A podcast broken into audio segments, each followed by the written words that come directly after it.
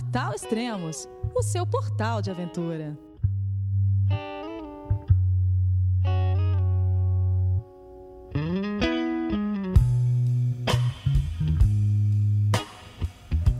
Bom dia, boa tarde, boa noite.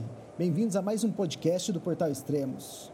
Hoje vamos falar com o Carlos Santalena, sócio e guia da Grade Six. Ele acaba de voltar de uma viagem de sete meses pelo mundo, que misturou um pouco de trabalho e lazer. E agora ele está de volta. E aí, Carlão, já está se sentindo em casa ou casa para você a qualquer lugar no mundo? é, eu acho que a segunda opção é melhor, né? Casa, escritório para mim tem sido qualquer lugar no mundo. Aqui na Grade, quando eu chego, já está tudo bastante diferente, né? A mesa a gente já foi povoada por outras pessoas e não sinto como sendo um, um lugar é, base, né, ou como se fosse a casa, né? Porque agora mesmo eu vou ficar 15 dias e já sair de novo, né? Então eu, eu uso o Brasil como uma base, mas tenho é, trabalhado muito mais fora do que, do que aqui. Bom, nesses sete meses é, a gente já até falou um pouco sobre isso né, no podcast 34, que nós falamos sobre a sua escalada no Everest e a viagem à Tailândia. E depois disso, o que, que você fez mais? Bom, depois da, do, do Everest, né, que foi uma expedição de dois meses, foi uma das mais importantes para mim esse ano, né, porque me senti muito forte lá, embora é, a gente não tenha chegado no cume com o objetivo do Canelas de fazer sem oxigênio, a gente se sentiu muito bem. Né? Então foi muito importante para o restante das expedições que, que vinham em sequência. E, e já logo na sequência eu embarquei para o McKinley, né? foi o Denali. Então a gente, eu comecei o Denali em meados de junho e terminei em meados de julho, né? Então depois do Everest da Tailândia foi o Denali e depois do Denali tivemos o, o Elbrus na Rússia, né? Acabei andando bastante pela Europa. É, teve o Tubical, que foi uma montanha nova, que é no Marrocos. Teve o Mont Blanc, né? Que é na, na Europa também, que foi uma montanha nova para mim, nunca tinha feito. É, acabei voltando ao Kilimanjaro, guiar também grupo lá no Kilimanjaro e, e conhecer a praia de Zanzibar, que era algo inédito também para mim, né? Então, Conhecemos ao todo 13 países nesses sete meses e andamos por sete montanhas também. Né? Podemos contar aí o, o, Everest, depois o McKinley, o, o Elbrus, né? o Monte Tobical, o Mont Blanc, o Kilimanjaro e agora e o, o Kartins que nós vamos embarcar. Nossa, fantástico. E vamos falar um pouco do, do Denali, né, que é o primeiro. E que foi uma montanha totalmente diferente do que você já tinha escalado, né, o Carlão? Porque a aproximação já é totalmente diferente, né? Exatamente. O, o McKinley foi uma montanha é, muito bonita, primeiro, né? Eu, eu me impressionei muito com a beleza. É, e me impressionei também bastante com a dificuldade, né? Vindo do Everest, a gente sempre espera que, que a montanha seja um pouco mais simples ou que, ou que exija até um pouco menos fisicamente, né? Porque dois meses no Everest é sempre é, uma expedição longa e pesada, né?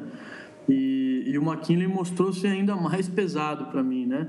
Tem todo, é, não só a aproximação, como você disse, que é feita com, com um aviãozinho, né? Que cabem sete pessoas dentro, e, e, é um aviãozinho que só voa com bom tempo. Né? A gente deu a sorte de, na ida, pegar esse bom tempo no dia programado mesmo. Chegamos no, no campo base no, no dia programado, né? sem nenhum problema. E ali começaram as, as, as, maiores diferenças, que, que, ao meu ver, em relação às outras montanhas comerciais, é a estrutura. Né? O, o Denali não tem uma estrutura de campo base, né? ele não tem uma estrutura pré-montada, né? comidas pré-prontas ou coisa desse tipo. A gente tem que realmente ser autônomo, né? E nessa ocasião eu estava numa expedição paralela com quatro, é, eu era o quarto integrante, éramos quatro brasileiros, né? E então a gente sentiu já desde o princípio que a gente tinha que construir o nosso próprio espaço, né? ou seja, cavar alguns buracos para guardar os nossos alimentos, controlar o tanto de combustível que a gente tinha, né?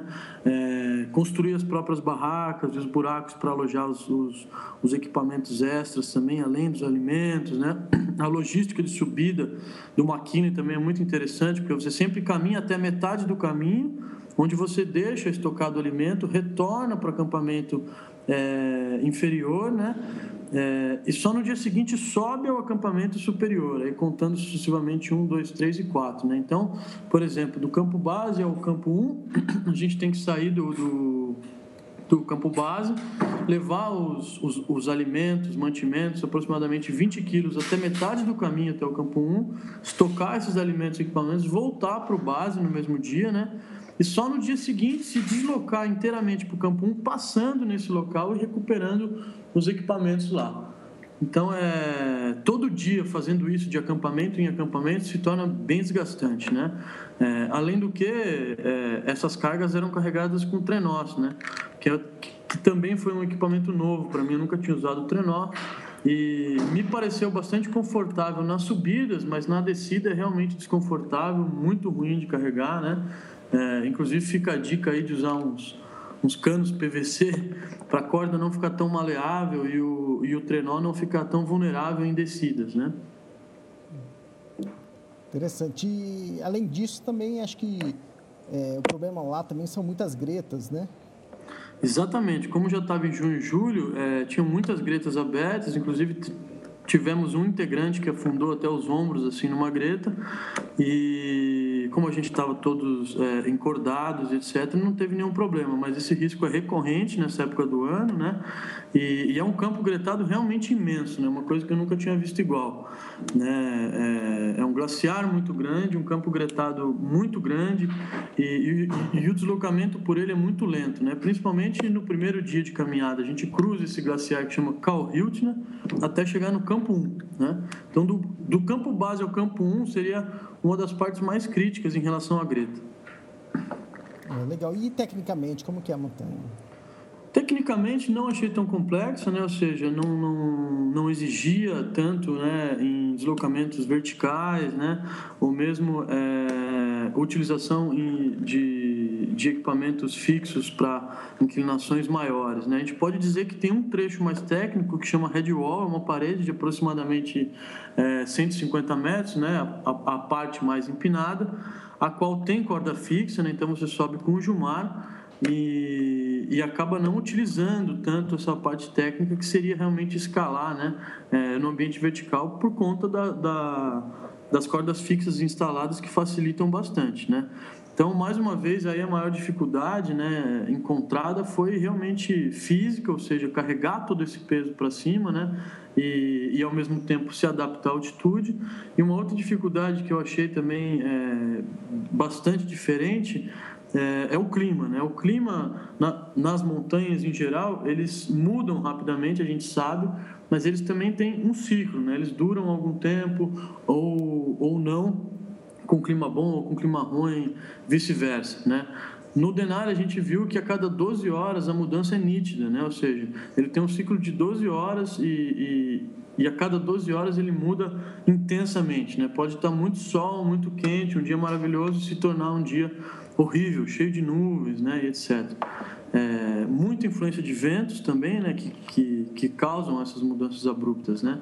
E além disso, o microclima lá é muito imprevisível, né. Em algumas montanhas hoje a gente ainda consegue ter é, al, alcançar é, a previsão, né, é, nesses microclimas. No Denali a gente viu que é praticamente impossível, né. Então psicologicamente todo dia a gente acordava se perguntando se no dia seguinte é, a gente ia conseguir se, se mover de um acampamento para o outro, né? Era sempre a gente aprendeu ali que tinha que realmente viver um dia após o outro e vendo como é que ia acontecendo as coisas, né?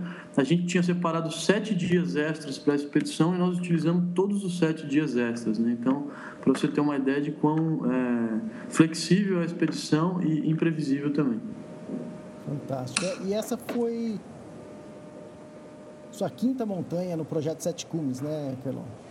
Foi sim, foi a quinta montanha no projeto Sete Cumes, né, que veio, é, vamos dizer, acalhar para mim, né, depois do Everest eu queria mesmo era subir o McKinley e acabaram que o Elbrus e o Kilimanjaro eu fui guiar e etc. Então é, eu me motivei muito para terminar esse projeto agora, né?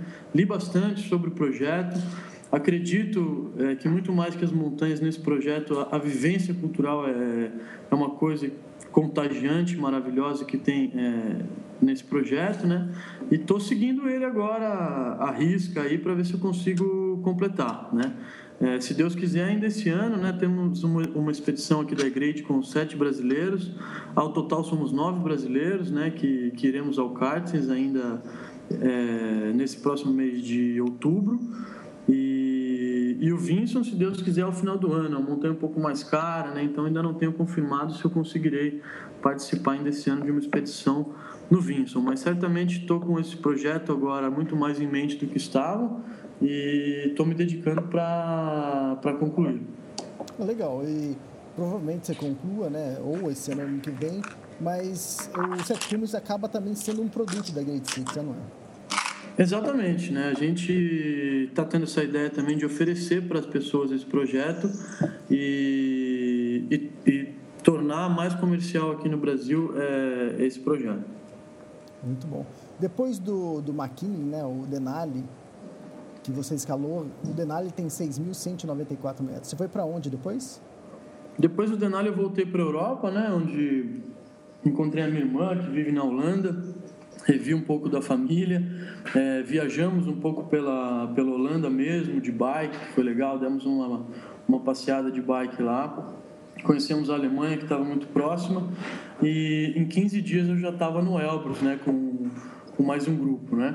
O Elbrus esse ano foi uma montanha que se mostrou bem diferente da, da, da, primeira vez que eu tive lá, por conta do vento intenso que fazia e frio intenso. Né? Então foi um grupo que sofreu um pouco climaticamente, mas é, teve sucesso é, não, não só de voltar com bastante saúde, mas também de conseguir alcançar o, o objetivo que era o cume. Legal. E depois o Elbrus você já, já, já escalou algumas vezes, né, Carol? É, na realidade foi a segunda vez. Eu não escalei muitas vezes o Elbrus, né? É, mas a gente, justamente pelo projeto Sete Cumes e pela divulgação desse projeto, hoje em dia a gente tem bastante procura pelo Elbrus, né? Então, é, foi um grupo é, relativamente grande, se não me engano, nove pessoas, dez pessoas que para a gente já é, é, um grupo bom, um grupo tranquilo para se operar, né? Não trabalhamos com um grupo tão, tão grande, principalmente nesse roteiro. Mas então é, tivemos sucesso, o pessoal é, chegou ao cume, é, 60% do grupo conseguiu chegar num, num, num dia duro como estava, então está todo mundo de parabéns, né? Lembrando que o objetivo é de cada um, né? ou seja, sempre a gente fala do cume, etc. Todos têm essa ambição quando se incluem numa viagem dessas, mas a gente sabe que cada um dentro da viagem tem o seu próprio objetivo pessoal. Legal. E depois disso você partiu para os Alpes. Foi a primeira vez você escalando nos Alpes. Você foi escalar o Mont Blanc. Como foi? Exatamente. Qual a diferença aí? Antes do Mont Blanc, eu acabei indo para o Tubical, né, que é no Marrocos. Ah, então, é, a organização lá na Rússia é muito precária. Né? Eu, particularmente, não gosto muito da organização russa no Elbrus, principalmente porque é, torna a montanha um tanto quanto suja. Né? Eles têm aqueles snowcats que facilitariam muito o processo de limpeza da montanha, né? e, e os teleféricos que também facilitam imensamente o processo de limpeza.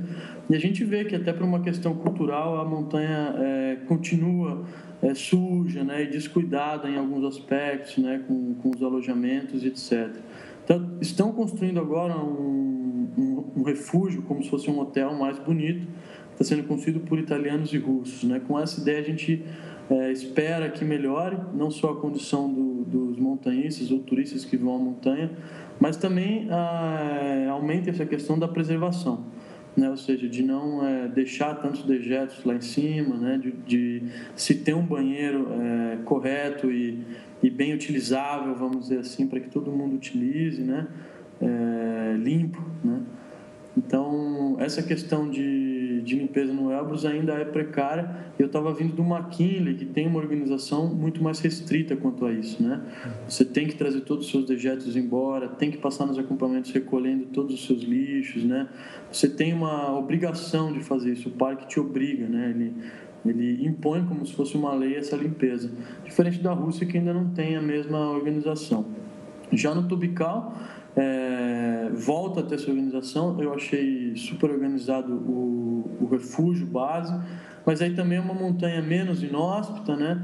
É, mais acessível e que parece ser mais fácil o deslocamento de, de, de dejetos do lixo que, que ficam por lá. Então, é... mas o Marrocos também foi uma experiência inusitada, voltando aí no, no assunto, né? Depois do Denali veio o... depois do Errabres veio Marrocos e que foi uma montanha relativamente simples, porque porque estava sem neve, porém com visuais únicos, né? Do Atlas, que é uma é uma cordilheira que me encantou bastante, é, é muito bonita, né? E além disso conhecer a cultura, né? Marroquina e principalmente os desertos por onde a gente andou também foram visuais é, únicos que a gente não tinha visto em outro lugar. E depois disso que embarcamos de volta para a Europa e ao Mont Blanc aí que você comentou, né? Em Mont Blanc você ficou como base Chamonix, né? Exatamente, eu fiquei em Chamonix, a ideia era ir até Chamonix primeiro, né, para tomar as decisões como até então não tinha parceiro para escalar, a decisão era ir sozinho, né? Então fui a Chamonix, é, pegamos um voo de Amsterdã para Genebra, né? É, de Genebra fomos a Chamonix de carro, que é rapidinho, uma hora e meia mais ou menos. É, chegamos em Chamonix, alugamos um pequeno chalé na, na cidade, que era a hospedagem mais barata que a gente conseguia achar, mesmo porque a cidade estava extremamente cheia, né? Com, com o a corrida do Mont Blanc, o Ultra Trail do Mont Blanc, que estava sendo exatamente na mesma data, né? Então, ficamos nesse chalé. O primeiro dia eu usei para me informar um pouco mais sobre a montanha, né? Ir no, no, no na casa dos guias lá, é, conversar com eles para entender um pouco melhor sobre as rotas, né? As, as, as, dificuldades que eu ia enfrentar ou mesmo os perigos de sozinho é, pelas duas rotas ditas tradicionais, que é a rota do Guté, né, pela agulha pela Nidiagil, ou fazer pela agulha do Midi, né, que é, é um pouco mais complexo, mas é também considerado uma segunda rota normal aí hoje em dia, pela quantidade de gente que vai pela Nidiagil, né. Tomei a decisão de ir pela rota mais simples, que é via Refúgio do Guté, principalmente porque estava sozinho e não queria é, me colocar em risco numa situação é, dessas, né? É, sempre achei que a escalada é, é para ser feita em dupla, justamente pela segurança. Então, é, como eu ia sozinho, decidi pelo lugar mais simples, né? Tentei reservar o último refúgio, que era um refúgio novo, muito bem organizado, não consegui. E acabei ficando no refúgio baixo, que eles chamam de Teterrusso, que está a 3.160 metros. Né? É como se fosse o campo base. A gente sai de Chamonix, pega um teleférico, é, sobe até uma cremalheira, né? No final do teleférico a gente pega essa cremalheira, que é como se fosse um trem antigo, né? Ele completou 100 anos aí esse ano, esse trem. E, e esse trem, trem tipo bonde, vamos dizer, para no último ponto chama Nidiagil, que está a 2.300, se eu não me engano, não me lembro bem a altitude desse ponto. E de lá a gente caminhou, nesse dia a gente caminhou é, aproximadamente três horas para chegar no, no refúgio Teterrus, que é o refúgio base, caminhando bem lentamente, desfrutando de paisagem, né, parando para tirar foto, para comer, aproveitando para aclimatar. Então demoramos três horas. Chegamos nesse refúgio, tirei um descanso, comemos, os refúgios são impecáveis, é diferente já do Elbrus, né? O mesmo é, de outros lugares que a gente está acostumado. O, o, refúgio oferece tudo do bom e do melhor, né? Assim, a comida era muito boa, é, a limpeza era excelente, o cuidado que eles tinham também excelente, né? Ofereciam tudo muito bom, inclusive vinhos de qualidade, coisas desse tipo, né? É, é realmente invejável a estrutura do, do refúgio deles, né? Me impressionou muito. E fiquei nesse refúgio, que é o campo base, e à meia-noite resolvi atacar o cume. Geralmente o pessoal sai por volta das duas da manhã do último refúgio. Como eu não consegui sair do último refúgio, saí do campo base, resolvi sair umas duas horas antes e, e demorei aproximadamente seis horas para chegar no cume, né? Você saiu do TT Russo, né? Isso, TT Russo que tá... não conseguiu é, o pouso no, no Guter, né? Exatamente. Isso porque o refúgio, se não me engano, tem capacidade para 120 pessoas. E não tinha vagas até praticamente a data de hoje, né? O, é, finais de, de setembro eles, eles já não tinham mais vagas, né?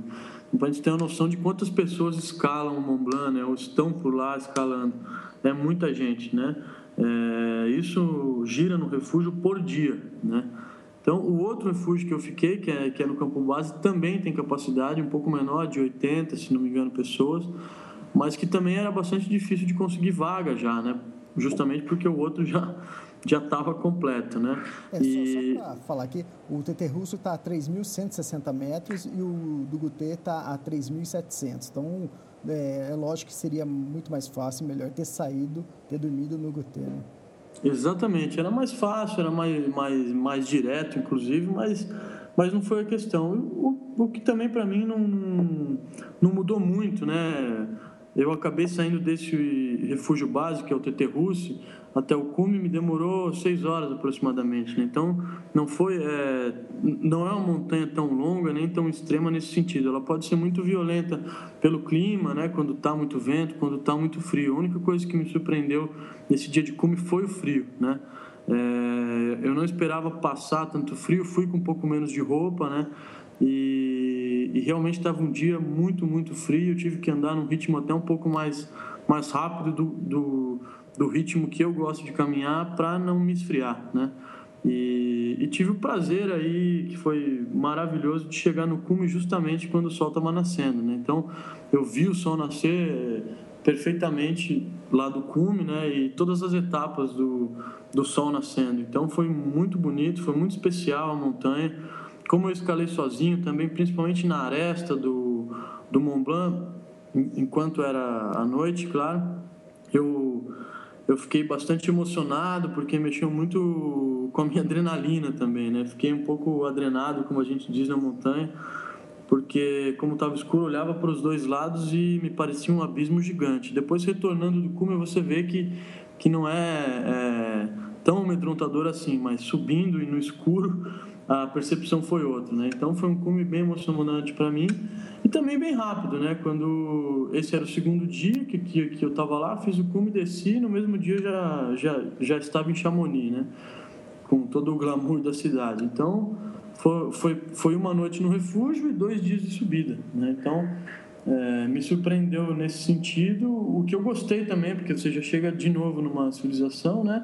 E, e consegue aproveitar do, dos luxos básicos aí de ter uma cama, de ter um banho, um chuveiro, né? Achei super interessante essa essa flexibilidade que tem é, em se escalar essas montanhas em Chamonix, por exemplo. Você tem possibilidade de escalar uma montanha e voltar é, sempre para um, uma boa base.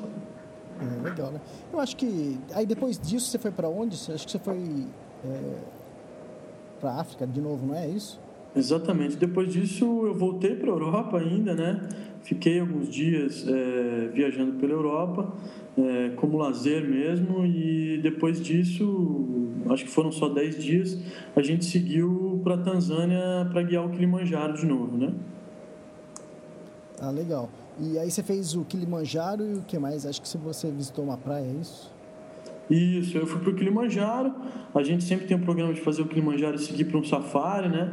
Foi um grupo também muito bacana, né? A gente sempre cria novos amigos nesses novos grupos e esse foi um grupo também bem legal. 100% das pessoas é, conseguiram chegar no cume, né? O que é um, é, um sucesso para a gente quando a gente guia, né?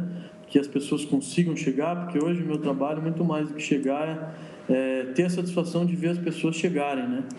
Então, voltei muito satisfeito também com esse grupo. E depois fizemos o safari, que é bem interessante lá na, na Tanzânia. E depois do safari acabei indo a Zanzibar, que é uma, é uma ilha paradisíaca, né? com, com praias maravilhosas. E, e acabamos ficando cinco dias lá só, mas também sem fazer absolutamente nada, né? Só na praia, mergulhando, entrando no mar e antes de voltar aqui para o Brasil. Ah, legal. E falando novamente do, do Sete Cumes, né? É, além de ser sete montanhas, sete continentes diferentes, né? E, na verdade, seis, né? Porque é América do Norte, que está o Denali, e o Aconcagua na América do Sul. Mas acho que o melhor de tudo, além de escalar as montanhas e a paisagem, tudo é a cultura, né, né Carlão? Ah, com certeza, essa é a minha visão, né? O, o projeto Sete Cumes, você vê que algumas montanhas não são tão relevantes nem para o mundo do montanhismo, assim, ou seja, não são montanhas é, tão difíceis ou não são montanhas que impõem tanto medo, assim, né? Como é o, o caso do Kilimanjaro mesmo, né? Uma montanha relativamente simples de, de se fazer. Claro que tem, tem existem os riscos intrínsecos, a altitude, né, o frio, é, até mesmo o uso de equipamento técnico, né, roupa técnica para ser mais preciso, né, sem equipamentos é, pesados de metal. E, e, eu acho que o principal ganho de todo esse, esse, esse projeto é você conseguir é, ver todas essas diferenças culturais, né? É, como as pessoas reagem em diferentes situações, né? E aprender a relativizar a nossa própria cultura, né? Porque o ser humano tem aquela tendência de achar que um é sempre melhor, ou que a forma que você enxerga é melhor, ou a forma que você enxerga é a mais correta, né? Ou é a mais ética, ou é a mais é, é, desejada. E a gente vê viajando por esse, todos esses, esses lugares do mundo que que muitas vezes aquilo que a gente acha que é certo na, na, outra cultura não é certo, ou é muito diferente do que a gente pensa. A gente aprende a relativizar o, a nossa própria cultura, né? E parar um pouco de julgar a cultura dos outros, né? Então, esse, esse é um ganho que, que, que esse projeto traz, que, ao meu ver, é até muito maior do que os próprios cumes, né? Você voltar com uma visão de mundo é, alterada nesse sentido, né, ou seja, de não julgamento, né, de, de observação e contemplação é, do próprio instante ou da própria existência, é algo que representa muito mais do que qualquer cume na, na vida de uma pessoa. Né? Muito bom. É, tem um internauta que mandou uma pergunta para você, é o André Serrano. Ele, ele diz assim: Eu fui para Concagua há dois anos e não consegui fazer o cume devido ao mal da montanha. E desde então eu leio relatos para entender o que poderia é, melhorar minha estratégia para uma tentativa de um próximo cume. É, quais as dicas que você daria para ele, Carlão? Bom, primeiramente. Tudo bem que você não sabe qual, é, qual foi a estratégia primeira dele, né? É, isso que eu ia dizer, mas assim, primeiramente, é, para o Aconcagua, um grande segredo que eu utilizo, que tem dado certo as últimas vezes, é se basear sempre na previsão de clima por mais é, imprecisa que ela seja, é a coisa mais precisa que a gente tem por lá. Então, é, muitos guias, muitas agências, muitas pessoas se baseiam pelo programa, né? ou seja, primeiro dia tem que fazer isso, segundo dia tem que fazer isso, terceiro dia tem que fazer aquilo, e esquecem da, da previsão de clima. Né? Então, eu faço o contrário, me baseio pela previsão de clima e vou me adaptando é, a essa previsão para que eu consiga estar perto do cume é, no melhor dia, na melhor janela. Isso porque o Aconcagua oferece é, um clima muito adverso também, então, com clima difícil, praticamente ninguém sobe. Né? Então, a primeira estratégia seria utilizar bem as previsões climáticas, né, de forma com que você consiga estar sempre bem localizado quando a janela abrir ou muito próximo do cume quando a janela de bom tempo abrir. Né? Em termos de aclimatação, hoje no Aconcagua, o que acontece, muitas pessoas têm problema no Aconcagua, primeiro pela localização onde ele está, né? pela sua latitude, ou seja, é, o ar é um pouco mais rarefeito no Aconcagua do que em montanhas é, localizadas na na parte equatorial, né, por uma diferença de troposfera entre os, entre os polos e, e as linhas equatoriais, né, ou seja, é, essa troposfera no, no, no Equador pode atingir altitudes muito maiores que nos polos, por isso a taxa de oxigênio nos polos próximas dos polos são menores. Né? Então, muita gente tem problema de aclimatação por conta dessa localização do, do Aconcagua, que muitas pessoas chamam de pequeno 8000, né? Também por estar localizado no ambiente seco. Então, o que, que a gente sugere? Que seja feito um processo de aclimatação bastante lento né, e bastante sólido. Como assim sólido? Né? Ou seja, é, com bastante tempo de aclimatação para que mesmo as pessoas que demorem mais para se aclimatar tenham chance de se aclimatar. Né? Isso inclui fazer uma caminhada muito lenta desde o primeiro dia que sai de Ponte de Linca pela rota normal e vai até Confluência, que é o primeiro acampamento. Né? Além disso, é, desprender de duas noites em Confluência, que é o primeiro acampamento, a 3.400, e desprender de pelo menos cinco noites no campo base para aclimatação, né? ou seja, aí, só aí foram sete dias. Então, é, para ele que teve problema de mal de altura é, recorrente, é, a primeira coisa que ele tem que fazer é mudar a estratégia de aclimatação dele, que, ao meu ver, é, pode ter sido é, rápida demais para ele, no caso. Então, fazer um pouco mais denso. A nossa sugestão hoje é fazer dois dias em confluência e pelo menos cinco noites em Plaza de Mulas, né? E a outra, para ser mais certeiro no tiro ao cume, é, tá sempre atento às previsões climáticas e usar elas como base para a subida. Ah, legal. E final do ano você está lá guiando novamente, né? É virada do ano você está lá, né? Exatamente, exatamente. Isso aí já virou de praxe também. Todo final de ano eu tô lá. Esse ano a gente tem mais três expedições: uma que sai no dia 19, uma que sai no dia 8 e outra que sai no dia 28 do 1. Né? Então são três expedições seguidas que eu faço por ano lá. E é bastante desgastante, mas é uma montanha que eu gosto muito de guiar, é, pelo desafio que ela oferece, né? É, e também porque já fiz uma série de amigos por lá. Ah, legal. E você fica de dois meses por lá, é isso? Exatamente, dois meses. Cada expedição são 21 dias, então seriam 63 dias ao final. Ah, legal, então, Carlão. Eu acho que é isso, né? Só, acho que depois disso a sua viagem encerrou, né? Encerrou uma um pedaço dela, agora vai começar outro, pelo que eu estou vendo, né? É, as viagens nunca acabam para a gente, graças a Deus, foi a forma que a gente escolheu de vida, né? Ou até mesmo de trabalho. Muitas pessoas falam para mim, ah, isso é muito bom, né? Porque, pô, trabalhar que nem você é fácil, não sei o quê. Mas a gente sabe que não é tão simples assim, né? A gente tem que se profissionalizar também, fazer cursos é, especializados. É, cursos específicos né, da área e, e, além disso, voltar a lugares que nós já fomos pelo menos duas, três, quatro ou cinco vezes. Para a gente não é mais nenhuma novidade, como o caso da Concagua mesmo, que vai ser a minha oitava expedição. Né? Então, é muita, são muitas vezes no mesmo lugar, então acaba sendo é, até um pouco maçante desse ponto de vista, né? Mas além de tudo é uma responsabilidade muito grande que a gente assume. Né? Então, é, eu utilizei esses últimos sete meses, como você viu aí, para balancear as expedições é, a qual eu tinha responsabilidade com viagens que eu não tinha responsabilidade. Eu era o turista, eu era o cara que ia é, viajar ou passear. Né? Então, foi muito bacana viver os dois lados durante essa viagem aí e agora retorno para manter o foco nas viagens só de trabalho. Legal, então aí depois a gente aguarda você voltar do Carstens e, e quem sabe do Viso, final do ano, a gente já programa um novo podcast. E também tem um outro podcast que a gente estava conversando esses dias aí que a gente podia depois falar sobre é, limpeza de acampamento, estrutura, o que fazer, como deveria ser. Acho que isso aí podia ser um bom tema para um próximo podcast. Tô dentro, tô dentro. Só falar que a gente, a gente faz podcast sim. Ah, legal. A gente chegou a conversar alguma coisa de Everest, umas coisas meia louca, depois, mas não vou falar nada não, deixa para o próximo podcast. Tá joia então, Elias. Tá bom então, Carlão. Obrigado, até a próxima. Obrigado você aí. Tchau, tchau. Até mais.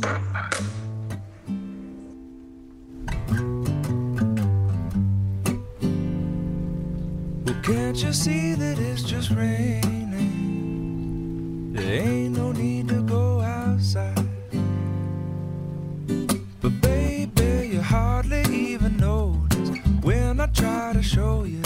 Song is meant to keep you doing what you're supposed to.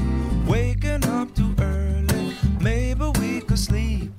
Make you banana pancakes, pretend like it's the weekend now. We could pretend it all the time. Can't you see that it's just raining?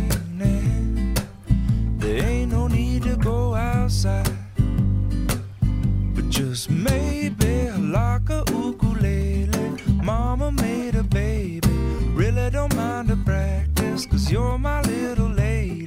Lady, lady, love me, cause I love to lay you lazy. We could close the